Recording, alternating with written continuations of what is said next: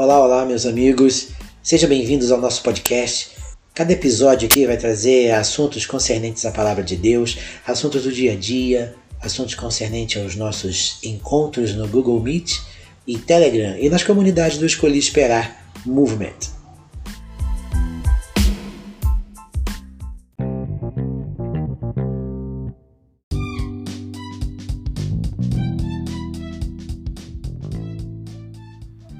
Mateus 6:33 Busquem, pois, em primeiro lugar o reino de Deus e a sua justiça, e todas estas coisas lhe serão acrescentadas. Eu poderia falar com você aqui que Deus tem bênção para você, que Deus tem maravilhas e portas serão abertas e milagres sem fim. O que não seria uma mentira, o que não seria um engano, mas esse texto não está falando de todas as coisas que você quer para você. Esse texto não está se referindo a todas as coisas que você acha que você merece. O texto não está se referindo a que você vai receber todos os seus sonhos realizados à medida que você buscar o Senhor e colocando o reino dos céus em primeiro lugar e tal. Não, não, não, não, não. Esse texto está falando do contexto. O contexto fala das preocupações da vida. Eu queria fazer aqui um rápido comentário a respeito do que tem sido pregado nas igrejas por aí, a gente vê que a gente vê que há uma uma uma uma valorização daquilo que você daquilo que se acha correto. Está acontecendo uma valorização, uma preciosidade assim escancarada, sabe, em cima daquilo que não é verdade. Um preciosismo, na verdade, a palavra seria essa. E um preciosismo em cima de quê, você pergunta? Em cima dos sonhos do homem, em cima das vontades do homem, um preciosismo em cima daquilo que o homem quer, como se o homem fosse o centro da igreja, como se o homem fosse o centro do universo, como se o homem fosse o centro do evangelho, e não é. O homem não é o centro do evangelho, o homem não é o centro de nada. O homem hoje tá, ele só não está no centro do pecado porque tem o pai do pecado, o diabo. O homem ele é servo à medida que ele se converte. Ele vai ser chamado de amigo, ele vai se tornar um filho. Sim, vai. Mas a condição real do homem não é de exigir nada, não é de querer nada. O homem necessita, ele é carente da misericórdia de Deus todos os dias. Eu preciso da misericórdia de Deus, eu preciso do perdão de Deus. Sem isso eu não sou nada. Sem a presença, sem a graça de Deus, eu não sou nada. Quando Deus falou assim com Paulo, Paulo, a minha graça te basta, a minha graça te basta. Quando essa palavra foi proferida, ele quis dizer assim: olha, você não precisa de nada disso, que você está querendo. Talvez você nem mereça, talvez o intuito seria dizer assim: você não merece nada, mas a minha graça te basta. Ter a minha graça já é muito para você. Usufruir da graça já é demais para você. O que, que você quer mais? Tudo bem que Deus não ia pensar assim, mas se a gente fosse olhar olhando para nossa condição real, para aquilo que nós realmente somos, porque nós não somos o centro das atenções do céu, não, não somos, não somos. Somos o centro aqui da, da missão de Cristo. Somos o centro da missão de Cristo. Ele veio resgatar aquele que se havia perdido. E mesmo assim, dentre esses, existem muitos perdidos que não vão se recuperar, não vão ser é, é, resgatados dentro dessa missão. Então, quando a Bíblia diz aqui em Mateus 6,33, buscai primeiro o reino dos céus, buscar em primeiro lugar o reino de Deus e a sua justiça, e todas essas coisas lhe serão acrescentadas, está falando da, daquilo que Deus nos dá pela graça, daquilo que nos é oferecido pela graça. E a graça nos oferece a, as nossas necessidades supridas. Você começa a ler ali a partir de Mateus 6, 25. Portanto, eu lhes digo: não se preocupe com sua própria vida, quanto ao que comer ou quanto ao que beber, nem com o seu próprio corpo, quanto ao que vestir. Isso, gente, isso aqui é palavra para filho, para quem é filho já. Não é uma palavra para qualquer pessoa que ouvir a palavra, não, isso aqui é para filho. Não é, ele diz assim, não é a vida mais importante que a comida e o corpo mais importante que a roupa. Observem as aves do céu, não semeiam, colhem, nem armazenam em celeiros, contudo o Pai Celeste as alimenta. Não tem vocês muito mais valor que elas?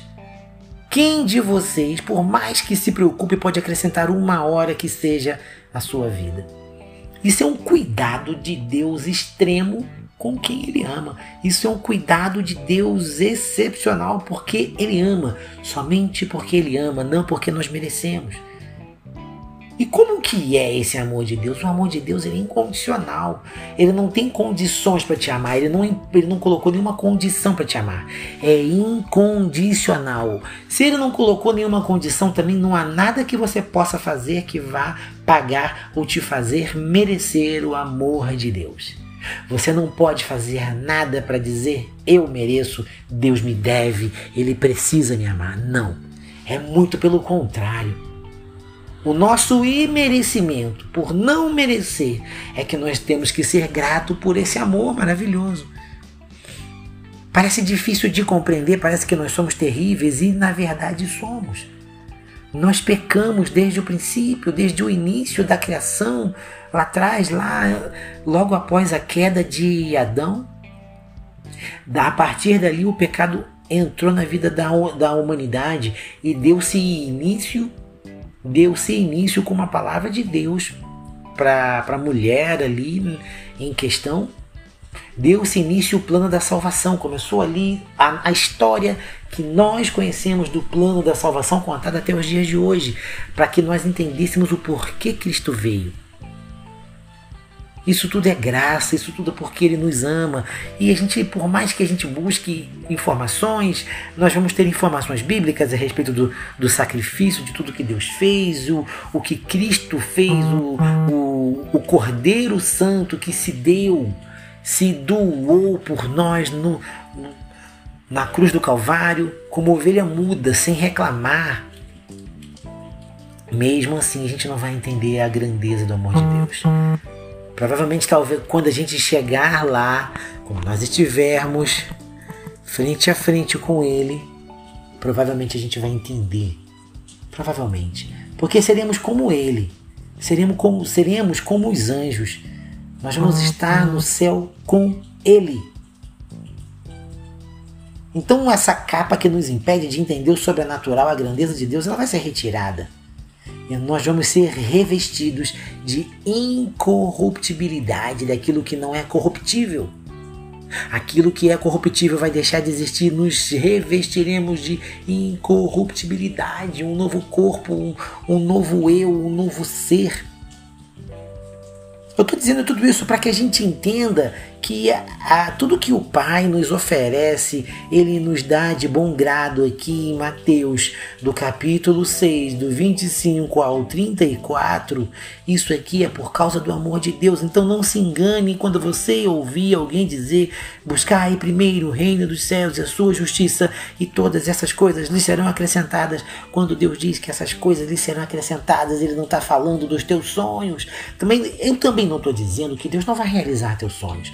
Mas esta palavra, em geral, quando ela diz para buscar o reino dos céus e a sua justiça, ela fala das necessidades básicas da, da humanidade. Não vai te faltar comida, não vai te faltar roupa, não vai te faltar é, as necessidades para você viver.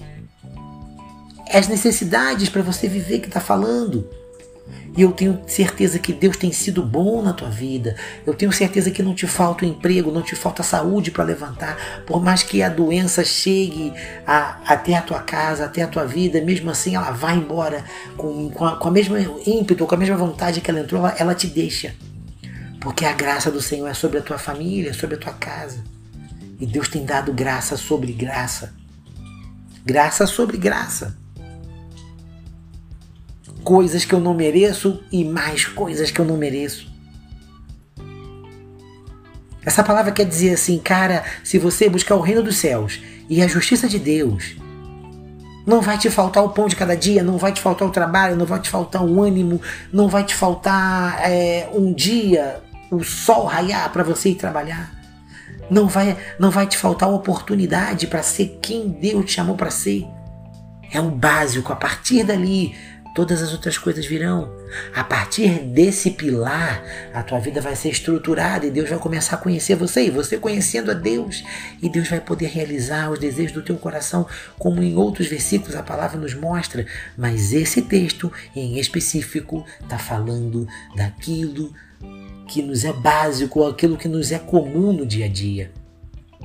E a gente briga às vezes em oração, a gente acha, é, a nossa mente conflita com os nossos ideais, com aquilo que a gente já leu, ela entra em um conflito que te faz pensar que talvez Deus não, não queira te abençoar, porque você não vê as coisas acontecendo, mas também você não cumpre o que está em Mateus 6,33. Buscai, pois, em primeiro lugar o reino e a sua justiça. A gente vai falar sobre reino. Eu quero falar um pouco sobre o reino, porque também reino ele, ele se confunde no meio do, desse sistema religioso atual com a obra de Deus. E a obra de Deus também se confunde com o trabalho dentro da igreja. Sim, existe a obra de Deus dentro da igreja, mas a obra de Deus, a obra do Senhor, é resgatar o que se havia perdido. O reino de Deus é ser cristão no meio da sociedade. Essa é a base do reino.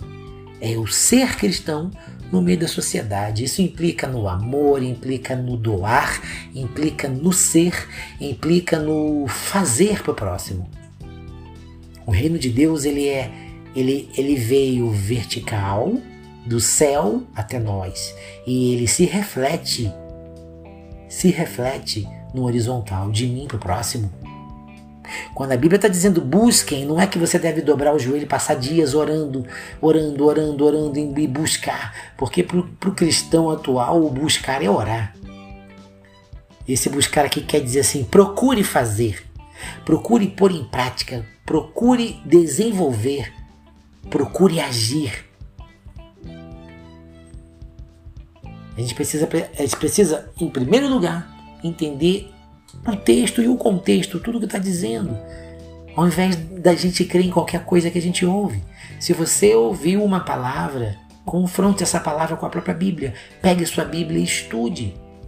Você me ouviu dizer essas coisas? Pegue sua Bíblia em Mateus, no capítulo 6, versículo 25 ao 34, leia.